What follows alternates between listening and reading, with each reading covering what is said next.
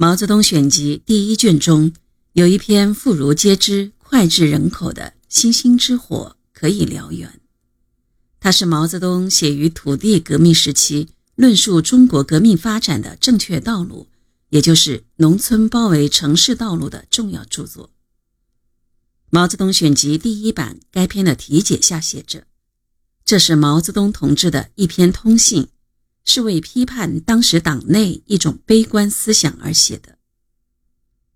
这封信是写给谁的？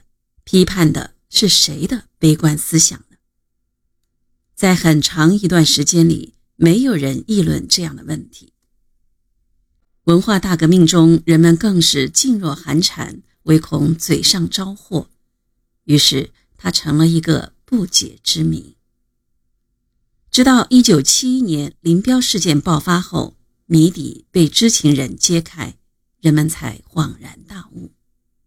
原来这封信是毛泽东写给林彪的一封党内通信，批判的是当时存在的对时局估量持悲观态度的思想，而这种思想是以林彪为代表的。毛泽东写这封信的时间是一九三零年一月五日。距古田会议不足十天，离红四军七大前写给林彪的那封长信也不过半年。相隔这么短的时间，毛泽东再次给林彪写了洋洋数千言的长篇通信，而且两封信都是有关中国革命重大问题的，又都是写给林彪的，的确非同凡响。在毛泽东这一方面来说，这封信的写作与毛泽东从井冈山就开始的对中国革命道路问题的探索是紧密联系在一起的，是毛泽东关于革命道路问题认识跃升到理性阶段的产物。在林彪这一方面来说，由于他一直流露出对革命前途的悲观情绪，也因为他在红四军七大前后与毛泽东建立起来的特殊关系。也就成为了毛泽东的主要帮助对象。从大革命失败后，党内的右倾悲观思想是相当普遍的存在着的。